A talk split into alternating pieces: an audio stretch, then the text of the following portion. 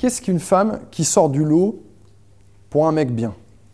Pour les mecs que vous cherchez en réalité, pour des mecs qui sont intéressants, ceux qu'on a parfois du mal à accrocher. Qu'est-ce qu'une femme qui sort du lot? C'est euh, une femme qui va avoir une certaine richesse intérieure. Alors je ne sais pas comment cette richesse va s'exprimer, quel charme va opérer sur quel homme, mais d'une manière générale, si vous voulez séduire des hommes qui sont intéressants, qui font attention à eux, qui sont éduqués, qui ont une situation, qui sont indépendants, qui sont stables émotionnellement, qui sont prêts à construire, qui ont des choses à donner, à un moment donné, il faudra sortir du lot. Et à un moment donné, si ces hommes-là ont une certaine richesse, je vais vous faire un petit dessin assez, équivoque. Regardez, ça c'est euh, des femmes, ça c'est des hommes. On va imaginer que pour toi, pour vous, il y a trois types de mecs. Il y a les mecs avec qui c'est mort, il se passera jamais rien, j'en veux pas. Il y a les mecs avec qui, ouais, pourquoi pas. Et il y a les mecs avec qui, waouh, je rêve qu'il se passe un truc avec eux.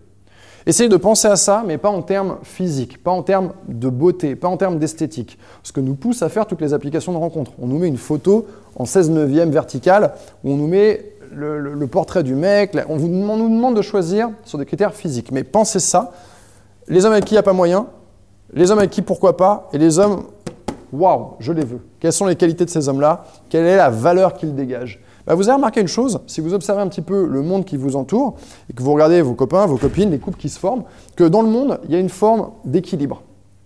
Ça fait un peu Star Wars ce que je dis, en fait, il y a une force qui, une force qui équilibre le monde et l'univers, mais en réalité, ce qui se passe, c'est que vous ne verrez jamais une femme qui est ici sortir avec un mec qui est ici. Ça n'existe pas. L'univers n'aime pas ça. De la même manière, un homme qui est ici, et pourtant ils sont nombreux à être ici et à vouloir sortir avec des filles qui sont ici, pareil, ça n'existe pas. Les gens sortent ensemble comme ça. On pourrait avoir une lecture sociologique un peu bébête en disant, ok, même âge, même situation, même projet, etc. Mais en réalité, on pourrait avoir une autre lecture qui est encore plus pertinente, qui serait de dire quelle est la richesse de cette personne? Quelle est la richesse que cette personne dégage? Et cette richesse, elle peut s'exprimer de bien des façons. Avoir de la beauté physique est une forme de richesse, mais ce n'est pas la seule forme de richesse. Donc quand vous voyez passer Mister Gros Beau Gosse, automatiquement, il a déjà une richesse qu'on peut voir dès l'application de rencontre, c'est son capital génétique. Et il faut pas minimiser ça.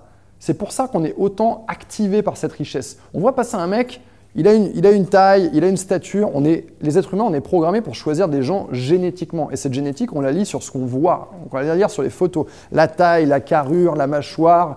On dit, tiens, bon patrimoine, il a une richesse. Mais cette richesse, elle n'est que génétique. Donc on peut imaginer qu'on va être attiré par des hommes avec différents critères de richesse. Et que, alors bien sûr, avoir une bonne génétique, avoir une bonne santé, avoir un bon physique, ça peut être une richesse, mais il peut y en avoir d'autres. Et à vous de les définir. Mais en tout cas, sachez une chose, c'est que les richesses doivent s'équilibrer. Quand on regarde des couples, je, reste sur cette histoire de la beauté parce que c'est souvent une question qui travaille les gens. Quand on regarde des couples, on voit très souvent des couples où on se dit Ah, elle est mieux que lui. Ah, il est mieux qu'elle.